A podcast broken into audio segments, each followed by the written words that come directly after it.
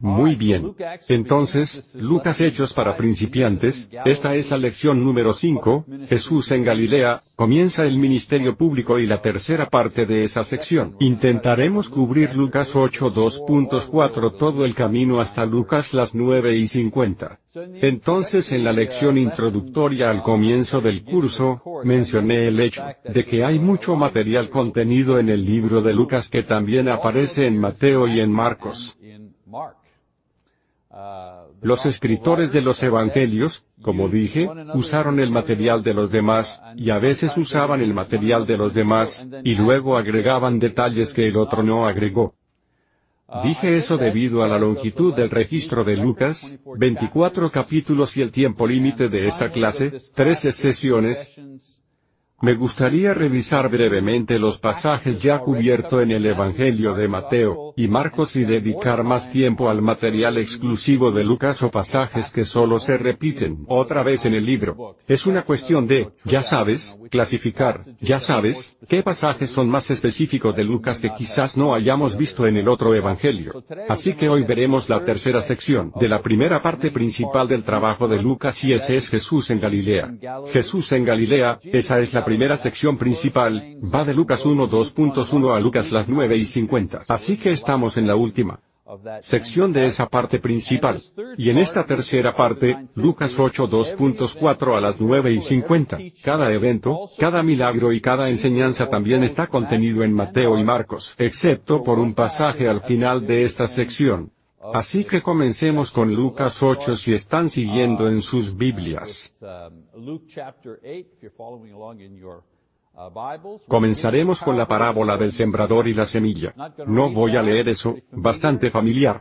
Quiero decir, no voy a leerlo todo de inmediato.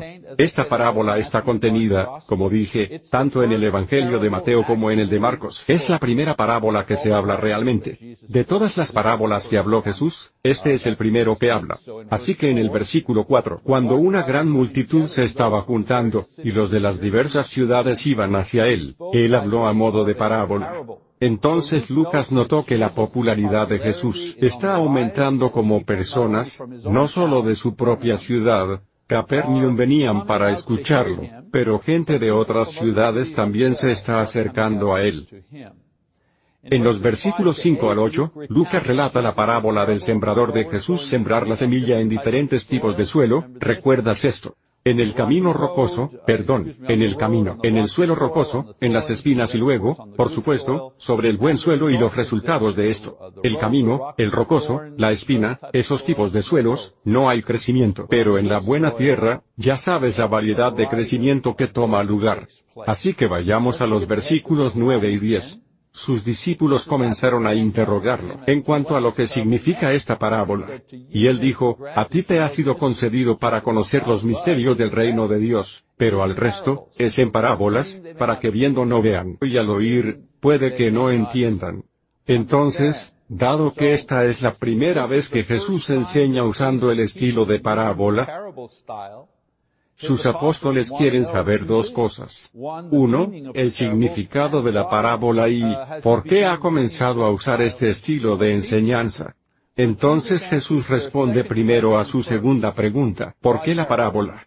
¿Por qué parábolas? ¿Por qué estás enseñando esto? La palabra parábola proviene de una palabra griega, lo que significa acostarse al lado. Tienes algo y luego pones algo al lado. Eso es lo que significa esa palabra, estar al lado.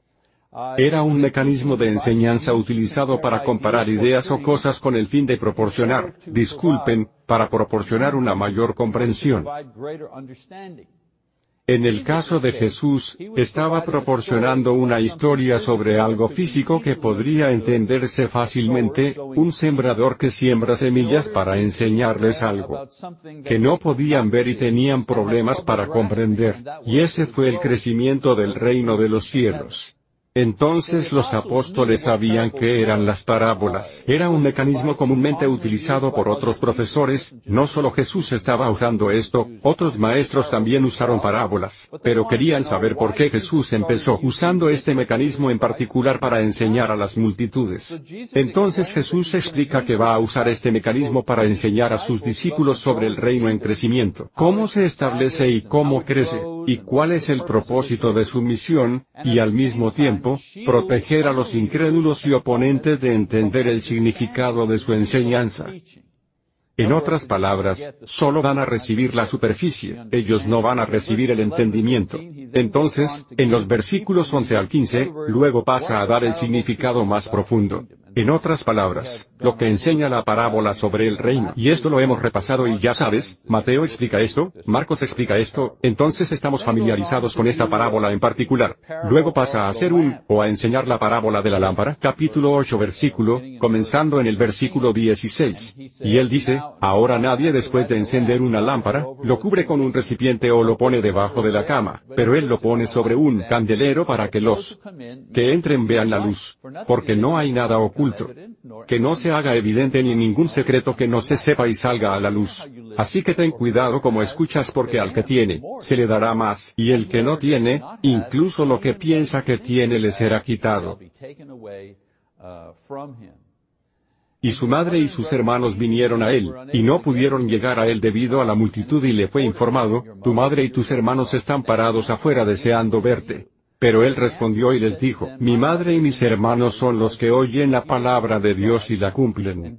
Entonces, una vez que Jesús ha explicado por qué usa parábolas y cómo interpretarlas, quiero decir, la forma de interpretar las parábolas, es darse cuenta de que Jesús, Él es la llave. Él es la llave que abre la puerta al significado de todas las parábolas. Continúa con otra parábola, una segunda parábola que los invita a hacer dos cosas. Uno, estar listo para proclamar al mundo las cosas que aprenderán de él. Y en segundo lugar, esté atento a su enseñanza porque cuanto más crees y aprendes, más entenderás. Y luego, por otro lado, cuanto menos creas y aprendes, menos entenderás al punto donde no creerás ni entenderás nada. Así que no hay ningún punto estático en seguir a Jesús. Nunca llegarás a un punto y es como, estoy bien, no necesito más. Nunca es así. Si sigues creyendo y buscando entendimiento, Dios seguirá dándote entendimiento para ampliar tu conocimiento de Él y de su voluntad, y que a su vez fortalecerá tu fe, bueno, que construirá tu esperanza, lo que motivará tu vida, ya sabes, todo funciona en conjunto como un proceso. Pero si dejas de creer, si detienes el entendimiento, si dejas de asimilar la palabra, entonces simplemente comienza a encogerse hasta el punto en que ya no entiendes fácilmente, y luego tu fe comienza, ya sabes, tambalear y eventualmente, ya sabes, no crees en absoluto y te alejas. Así que esta última amonestación a sus discípulos es una continuación de lo que explicó acerca de su uso de las parábolas. Algunos, debido a su fe en Él, obtendrían más perspicacia y conocimiento de Él. Y los que no creyeron, solo entenderían la historia de las parábolas pero no el significado que Él proporcionó. Y lo importante es, comprender el significado es lo que nutre espiritualmente. Quiero decir, si entiendes la parte superficial de la parábola, estás entretenido. Oh, esa fue una linda historia. Yo estaba como, sí, entiendo esa historia. Sí, ¿no es así como es la vida? Eso es todo lo que obtienes. Pero si tienes la llave, que es la fe en él, y profundizas en la parábola para encontrar el verdadero significado, que nutre el espíritu, y esa es la diferencia. Eventualmente, los no creyentes perderían el interés por completo y perderían completamente la venida y el cumplimiento del reino. Vemos eso más tarde, ¿no? Es interesante notar aquí que Jesús usa la incredulidad inicial de su propia familia como una forma de establecer la importancia y necesidad de fe en Él para acceder a las cosas del reino. Su familia quiere tener acceso a él pero no son creyentes. Y él dice, esta es mi familia aquí. Estas personas que han venido, ya sabes, han venido a escucharme, a escuchar la palabra, para aprender de mí. Mi familia no vino a hacer eso. Simplemente vinieron a verme y lo encontramos en otros lugares. Vinieron a verlo porque, bueno, ya sabes, esto se está saliendo de control, tienes que volver a casa. Él está mostrando, ya sabes, mi propia familia. Ya sabes, ellos, ustedes son mi familia. Y creo que mucha gente en la iglesia, ya sabes, se sienten así también. Tienen una familia física que no son creyentes y los aman y ellos, por supuesto, ya sabes, estiman a su familia y son cercanos a ellos. Pero su verdadera familia es la familia de la iglesia. Ellos son con quien comparten sus vidas y su fe. Así que incluso su propia familia tiene que creer si quieren entrar. Sin parcialidad con Dios. Entonces Lucas cambia de escena aquí y describe en orden sucesivo, tres milagros que Jesús realiza durante un viaje. Al otro lado del mar de Galilea. Lucas ha descrito varios ejemplos de las enseñanzas de Jesús, y ahora sigue con una demostración de su poder que sirve para confirmar la credibilidad y las credenciales del propio maestro. Una cosa es tener enseñanzas, pero, ¿por qué deberíamos escuchar? Bueno, entonces ves los milagros. Y te das cuenta, oh bien, este no es un maestro cualquiera. Este maestro es especial. Este maestro tiene poder. Entonces todos estos milagros otra vez se registran tanto en Mateo como en Marcos. Así que solo los resumiremos y revisaremos. No vamos a leer todos los pasajes, simplemente no tenemos tiempo. Entonces el primer milagro es que Jesús calma el mar. Capítulo 8 22 al 25. El primer milagro ocurre mientras están en el bote, cruzando el lago según las instrucciones de Jesús. Dijo, vamos, estamos al otro lado del lago. Lucas dice que Jesús se fue a dormir, y luego de esto, hubo una fuerte tormenta que amenazó con volcar el barco. Debe haber sido una fuerte tormenta porque varios de los apóstoles eran marineros experimentados y sin embargo temían por sus vidas. Entonces, si los marineros tienen miedo, ya sabes es mejor que tengas miedo. Bueno, Jesús, como sabemos, calma la tormenta hablándole, ordenándole que se detenga en lugar de varios encantamientos o sacrificios utilizados por religiones paganas. Para influir en el clima, ¿verdad? Un baile de lluvia y lo que sea, ofrecer una virgen, algo, ya sabes, apelar a los dioses para detener el clima, ya sabes. Jesús simplemente dice, deja de hacer eso. Deja eso, quédate quieto. Y se detiene. Ahora bien, este no es el primer milagro que presenciaron, del agua al vino en Canaán, ese fue el primer milagro. Pero este se hace en su propio elemento. Está en el lago. Y de una naturaleza que otros hacedores de milagros en el pasado, ya sabes, como el profeta Elías, nunca había hecho un milagro como ese. Este milagro los obliga a revaluar quién es realmente Jesús. Quiero decir, están pensando, ahora, ¿quién es este hombre que controla el viento y el mar solo por su palabra? Quiero decir, ¿es solo el maestro o un profeta, el Mesías? ¿Es más que esto? Así que se acercaron a él con miedo, quizás esperando que pudiera orar y pedirle a Dios que los salve de alguna manera, pero no estaban listos para su reacción y la demostración de su poder divino. Oye, preguntémosle a Jesús. Y sabes, Él ha rezado y las personas que estaban enfermas mejoraron. Quizás Él orará por nosotros y nos salvará de la tormenta. Y Jesús supera por completo sus expectativas, llamando a esto, no por... Bueno, te ayudaré a remar. Consigamos un hombre extra y remamos, remaremos hasta la orilla. No, hace lo que menos esperan. Le habla al viento en el mar y los calma. Entonces Jesús simplemente reprende a los apóstoles por su falta de fe. Su miedo era una indicación de su falta de fe, dice. Y les pregunta, ¿dónde está vuestra fe? Me pregunto cuántas veces Jesús nos hace esa pregunta a veces, después de haber pasado por algo difícil, sea lo que sea, enfermedad, lucha de carrera financiera, familia, ya sabes, solo un momento terrible. Y lo hemos pasado por, ya sabes, un año o más o lo que sea, y nos hemos quejado y gemido, y enojado y hecho tonterías y dicho tonterías y rendido y tratar de conseguir, ya sabes, pasamos por todos los movimientos y finalmente llegamos a esas aguas tranquilas de nuevo. A veces me pregunto cuántas veces dijo Jesús, ¿dónde está tu fe? Sí, yo lo entiendo. Estás diciendo, gracias ahora. Ahora que todo está bien, estás diciendo gracias. Tu fe está bien ahora. ¿Dónde estaba tu fe durante la tormenta? Segundo milagro, el poseído curado.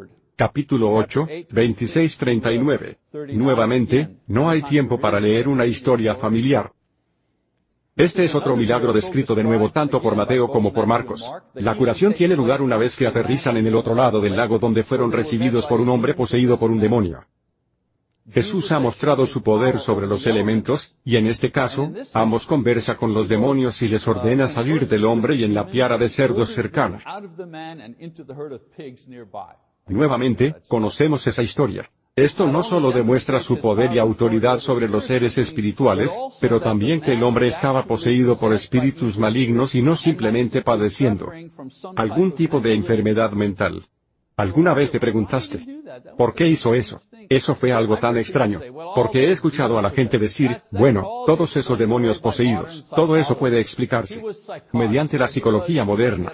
Era psicótico o era, ya sabes, tuvo un brote psicótico o era un amigo psicótico. Todo se puede explicar naturalmente. ¿De verdad? ¿Cómo explicas la parte sobre los cerdos corriendo hacia el lago? ¿Cómo explica eso, esa conversación? También es interesante notar que aunque los discípulos más cercanos de Jesús aún no habían comprendido quién era Él, los espíritus malignos no solo sabían quién era Él, pero cuál sería su juicio y castigo definitivos. Y, por supuesto, esos serían, serían arrojados al abismo. Versículo 31, dicen eso. No nos hagas eso, ahora no. Entonces Lucas describe cómo el hombre poseído por demonios vuelve inmediatamente a su sano juicio, y cómo se alerta a los aldeanos después de que su manada de cerdos corriera hacia el mar, y se ahogara después de que los demonios entraron en ellos. La gente reacciona a sus cosas. ¿Cómo? Igual que los apóstoles, con miedo. Y le pidieron a Jesús que se fuera, y el hombre anteriormente poseído por los demonios es enviado de regreso a su región natal de Decápolis, es decir, la región de las diez ciudades, Deca, diez ciudades, y él será testigo de su curación. Ahora, en otro libro, Marcos 6, 53-56, Marcos explica que más tarde Jesús regresó a esta área y esta vez fue bien recibido cuando la gente acudía a él para ser sanado. Entonces, entre líneas, entendemos que se sentaron las bases para esto por el poseído que obedeció a Jesús, y regresó a su región natal para dar testimonio de su curación a manos del Señor. Y así, cuando el Señor regresó a esta región, la gente estaba preparada y lo recibieron. Luego, el tercer milagro, la mujer con la hemorragia y la hija, la jovencita enfurecida. Una vez más, no voy a leer esto, no tenemos tiempo. Una historia familiar. Lucas cierra esta sección al describir dos milagros, ya sabes, que están entrelazados que Jesús realizó cuando él y los discípulos cruzaron el lago y regresaron a casa. Entonces un milagro en el lago, un milagro con el poseído de este lado del lago, vuelven al bote y pasan al otro lado del lago. Cuando bajen del barco allí, ahí está la mujer con la hemorragia y está el líder de la sinagoga. Entonces, la escena tiene lugar varios días después de su regreso. Aprendemos de Mateo 9 que después de regresar a casa, Jesús sana a un paralítico, llama a Mateo al servicio cena en la casa de Mateo, que estaba junto al mar de Galilea, y eso tiene mucho sentido porque, como recaudador de impuestos, gran parte de su negocio era recaudar impuestos en el puerto donde entraban mercancías y se vendía pescado. Y todo ese negocio mientras enseña a una multitud de personas que se reunió en la casa de Mateo en Capernaum, el líder o el anciano de la congregación local llamado Jairo se le aparece por venir, y para curar a su pequeña hija que estaba en casa muriendo de una enfermedad no revelada. Entonces Lucas forma varios detalles, porque este incidente también se describe de nuevo en Mateo, y Marcos y así resume los dos milagros. Así que hagamos la hija de Jairo. Jesús acepta ir a su casa a curar la niña. Es interrumpido por un tiempo por una mujer también necesitando su ayuda, y durante este retraso, la niña muere. Jesús finalmente llega a la casa y resucita a la niña a la vida. Y luego la mujer con flujo de sangre.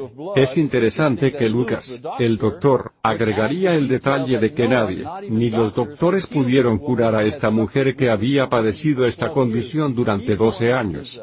Él es quien nos da ese detalle, no los demás. Así que ella es sanada cuando toca el manto de Jesús, y el Señor la obliga a reconocer públicamente que fue sanada para confirmar su cambio de estado, de inmundo a limpio y para dar testimonio de su fe en Él.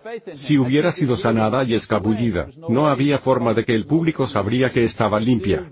Ella todavía sería, ya sabes, dividida, separada de la sociedad. Al reconocer que ella fue sanada públicamente y yendo a los sacerdotes para, ya sabes, cumplir los rituales involucrados, ella fue completamente restaurada. No solo sanada físicamente sino restaurada socialmente a una posición aceptable dentro de su sociedad. Entonces Lucas termina con la descripción de los milagros de Jesús y ahora pasaremos al ministerio que él confiará a sus apóstoles y discípulos. Así que vamos al capítulo 9. Capítulo 9 versículos 1 al 6, los apóstoles son enviados. Jesús ha pasado una cantidad considerable de tiempo enseñando, haciendo milagros y predicando en su región natal de Galilea, antes de dirigirse a Jerusalén y los mayores desafíos que allí aguardan, instruye y envía a los apóstoles en su gira inicial de ministerio. ¿No tiene sentido? Tiene mucho sentido, ¿no? No es así como probablemente haríamos algo si estuviéramos organizando un equipo para hacer algo, vender libros puerta a puerta o escenario de lienzo, o lo que sea en un área determinada, ¿no les mostraríamos cómo hacerlo? ¿Y enseñarles y entrenarles en la primera vez que los enviamos? ¿Los espectáculos de Broadway abren en Broadway? Bueno, no, abren fuera de Broadway, ¿verdad? Pequeños teatros, en algún lugar de Nueva Jersey, en algún lugar de Oklahoma, ¿sabes lo que estoy diciendo? Pequeños lugares, donde sacan las fallas, donde obtienen un poco de experiencia, ya sabes, antes de que lleguen a lo grande, mientras están en el norte. Los envía al norte. Primer viaje misionero, los van a enviar a Jerusalén para hacer frente a los sacerdotes a los fariseos y a los escribas, los grandes. No, no, no, no, no. Vamos a ir a los pueblos pequeños, vamos a ir a las pequeñas sinagogas, vamos a practicar. Una forma muy normal de abordar las cosas. Entonces, en solo unos pocos versos, vemos Juan completamente los equipa. En el versículo 1, dice, y reunió a los doce y les dio poder, y autoridad sobre todos los demonios y para curar enfermedades. Por eso los dota de poder espiritual, que dará autoridad a su predicación. Ya sabes, la gente en ese momento podía confiar en el mensaje porque ven el poder detrás del mensaje. ¿Sabes? Dices, creemos que Jesús es el Hijo de Dios, Él es el Mesías. Prepárate, el reino de Dios está cerca y la gente se va. Sí, claro. ¿De dónde sacaste ese mensaje? Y eso, oh y por cierto, ya sabes, el paralítico está curado, el ciego está curado, la persona enferma está curada, la persona con hidropesía está curada. Oh, está bien, ahora el mensaje comienza a tener algo de autoridad debido al poder que hay detrás. Hoy, el poder es el Evangelio mismo. Y el milagro del Evangelio es que, no es lo que hago, es la muerte, sepultura y resurrección de Cristo. Ahí está el poder, visto como, por nuestras vidas santas. Verso 2. Y los envió a proclamar el reino de Dios y para realizar curaciones. Por eso les da el contenido de su mensaje, el reino está cerca. Hoy, el mensaje es que el reino está aquí. Necesitas entrar en él. Tú, disculpa, necesitas entrar en el reino. Versos 3 y 4. Y les dijo, no llevéis nada para el viaje, ni callado, ni alforja, ni pan, ni dinero y ni siquiera tengan dos túnicas cada uno. Cualquiera que sea la casa a la que entren, quédense allí hasta que dejen esa ciudad. Él les da provisiones, el Señor se ocupará de sus necesidades, ya sabes, el hecho de estar en un lugar. Sin mendicidad de puerta en puerta. No queremos que andes mendigando en la plaza, mendigando de puerta en puerta. No, no. Si encuentras a alguien que te reciba, te quedas allí todo el tiempo. Versos 5 y 6. Y en cuanto a los que no te reciben, al salir de esa ciudad, sacudan el polvo de sus pies como testimonio contra ellos. Partiendo, comenzaron a recorrer los pueblos, predicando el Evangelio y sanando en todas partes. Entonces Él provee para sus necesidades emocionales, serán rechazados e incluso perseguidos, pero su respuesta no es miedo ni venganza o culpa o decepción. Su respuesta es testigo, testigo. Son testigos del juicio para aquellos que recibieron el mensaje pero rechazaron el mensaje. No te enojes. No empieces una pelea. No te lastimes. Solo comprenda que ha hecho su trabajo. Es lo mismo hoy. Nuestro trabajo no es salvar. Nuestro trabajo es proclamar. Si hemos proclamado y hemos sido testigos de la proclamación con nuestras propias vidas, hemos cumplido nuestro ministerio. ¿Cuánta gente conozco? Bueno, he estado trabajando. En mi tío 35 años, ¿sabes? Y lo traje a la iglesia, y le he predicado el Evangelio, y les he mostrado los vídeos y las películas y ya sabes, pero fallé. No, no lo has hecho. Él ha fallado, no tú. Lo has logrado. Has perseverado en dar testimonio. Has perseverado enseñando y animando. Has perseverado. Él es el que falló. Él es quien ha rechazado el mensaje. Has hecho tu trabajo. Entonces los resultados de su ministerio, versículos 7 al 9.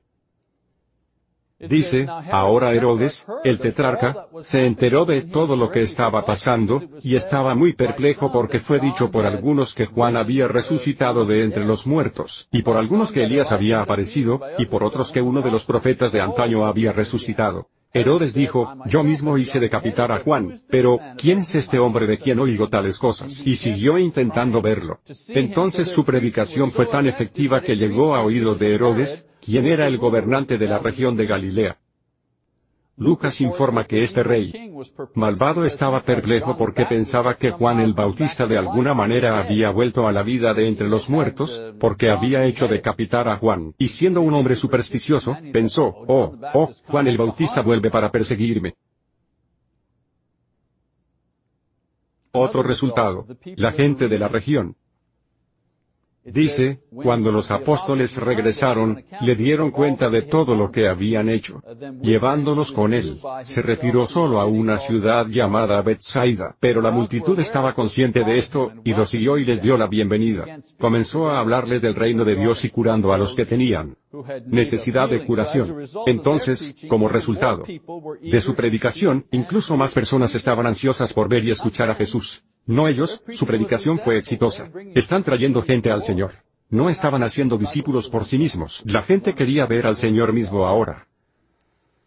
Y luego, por supuesto, llegamos a los 5.000 alimentados. Solo pon eso. Entonces los apóstoles son enviados. Leemos sobre los resultados.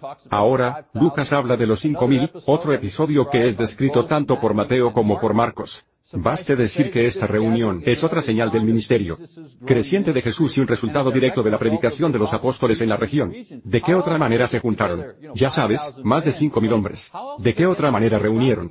A una multitud tan grande, bueno, habían estado en una gira de predicación de pueblo en pueblo, sinagoga a sinagoga, plaza del pueblo a plaza del pueblo. Eventualmente, ¿qué pasa? Bueno, la gente se une.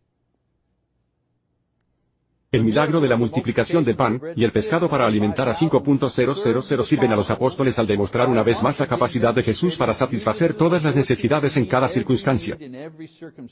Y mostró a la gente que su enseñanza se basaba también en el poder, no en la persuasión.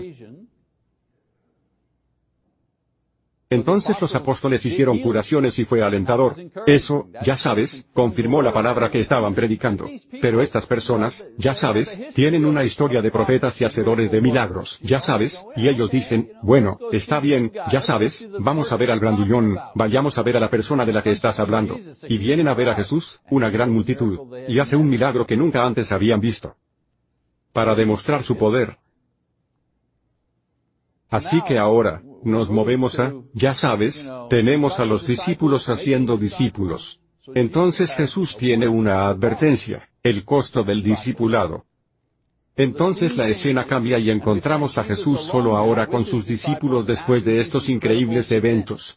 Así que leamos un poco. Y sucedió que mientras oraba solo, los discípulos estaban con él y los interrogó diciendo, ¿quién dice la gente que soy? Y ellos respondieron y dijeron, Juan el Bautista, y otros dicen Elías. Pero otros que uno de los profetas de antaño ha resucitado. Y les dijo, pero, ¿quién decís que soy? Y Pedro respondió y dijo, el Cristo de Dios. Pero les advirtió y les instruyó. No decirle esto a nadie que diciendo, el Hijo del Hombre debe sufrir muchas cosas y ser rechazado por los ancianos, los principales sacerdotes y los escribas, y serás muerto y resucitado al tercer día. Entonces Jesús llega al corazón de para qué los ha estado preparando. Primero, su identidad para reconocer y aceptar que es el divino Hijo de Dios. Tiene una trama, más bien un plan. Tiene un plan para sus discípulos de lo que deben entender. Y la otra cosa, su misión. Su misión es la cruz, ir a la cruz, la muerte y la resurrección. Una vez revelado, Jesús luego describe el verdadero costo de ser sus discípulos. Y el verdadero costo es todo lo que tienes. Versículo 23. Y les decía a todos, si alguien quiere venir en pos de mí, debe negarse a sí mismo y tomar su cruz todos los días y seguirme. Porque el que quiera salvar su vida, la perderá, pero el que pierde su vida por mí, él es quien la salvará. ¿De qué se beneficia un hombre si gana el mundo entero, y se pierde o se castiga a sí mismo? Porque el que se avergüence de mí y de mis palabras, el Hijo del Hombre se avergonzará de él cuando venga en su gloria, y la gloria del Padre y de los santos ángeles. Pero te digo la verdad, hay algunos de los que están aquí que no probarán la muerte hasta que vean el reino de Dios. Entonces, parte del entrenamiento es conocer la verdadera misión, y calcular el costo real de lo que la misión y los misioneros pagarán. Muy bien, avanzamos, o Lucas avanza.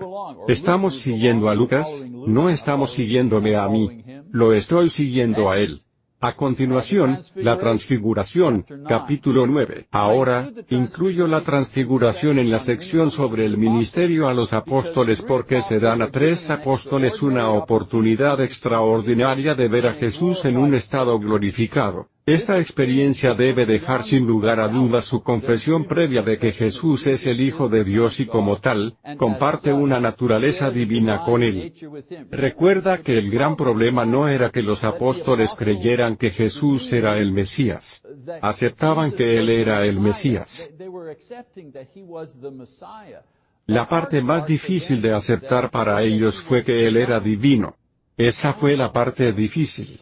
Ahora, los profetas habían dicho que cuando vino el Mesías, el Mesías sería divino. Y Lucas, tú sabes, se refiere a esto un poco más adelante en su libro. Esa fue la parte difícil. Entonces haciendo los milagros del pan y el pescado, sí.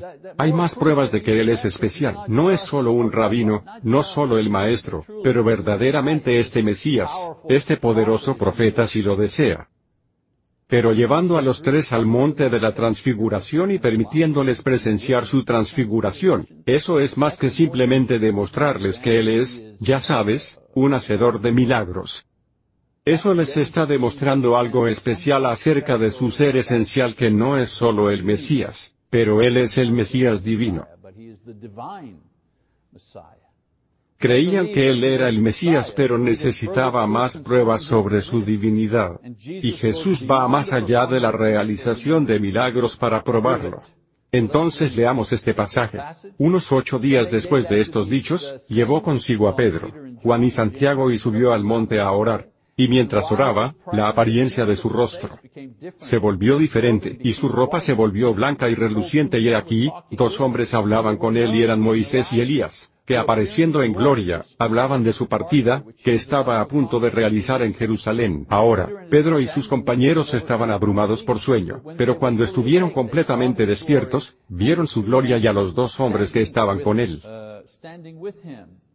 Y cuando estos le dejaban, Pedro dijo a Jesús, Maestro, es bueno para nosotros estar aquí. Hagamos tres tabernáculos, uno para ti, uno para Moisés y otro para Elías. Sin darse cuenta de lo que estaba diciendo. Mientras decía esto, se formó una nube y comenzó a ensombrecerlos, y tuvieron miedo al entrar en la nube.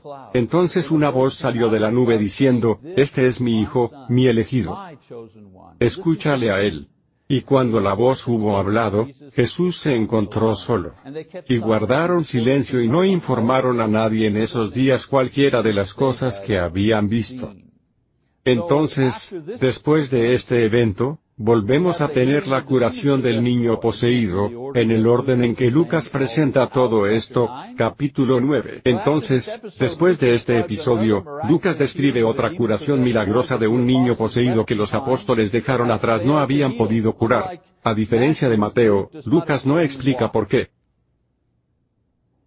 Solo explica lo que hace Jesús. Jesús, tal vez sintiendo que estos eventos están dando confianza a los apóstoles por razones equivocadas, les recuerda de nuevo que eventualmente lo matarán, pero todavía no entienden. Seamos sinceros. Estás viendo a tu jefe, a tu líder haciendo milagros, alimentando a cinco mil personas milagrosamente, apareciendo, ya sabes, glorificado, como un ser divino. Y él es tu líder y tú eres su seguidor. ¿Qué más vas a pensar? ¿De qué otra manera se sentiría un ser humano? No sé tú pero estaría pensando chico, he apoyado al candidato adecuado. Tengo al chico adecuado aquí mismo, imagina. Quiero decir, él está haciendo todo esto y yo soy uno, solo soy uno, soy uno de solo doce, uno de solo doce. Sabes, pude ver que las cabezas comenzaban a hincharse en él, ya sabes, el orgullo comienza a arder. Y claro, claro, ¿qué pasa? Bueno, ¿quién es el más grande? ¿Quién es el mejor? Entonces, la advertencia de Jesús sobre su muerte inminente para mantener enfocados a sus apóstoles se confirma aquí como los apóstoles quizás provocados por Pedro y los demás que presenciaron la transfiguración. Vimos algo que tú no viste. Tenemos una percepción que ninguno de ustedes tiene. Él nos trajo a la cima, no a ustedes. Quiero decir, es tan humano. Pueden haber pensado o discutido que los más grandes fueron los que hicieron milagros o presenciaron visiones o fueron favorecidos por Jesús. Jesús les recuerda que el que cree en la fe sencilla, sin testigos de milagros, ni visiones tiene tanto la bendición del Padre como del Hijo. Juan, que estaba con Pedro y Santiago en el monte de la transfiguración, revela su sentido colectivo de privilegio. Somos los apóstoles de Jesús. ¿Y cómo muestra esto? La pequeña historia.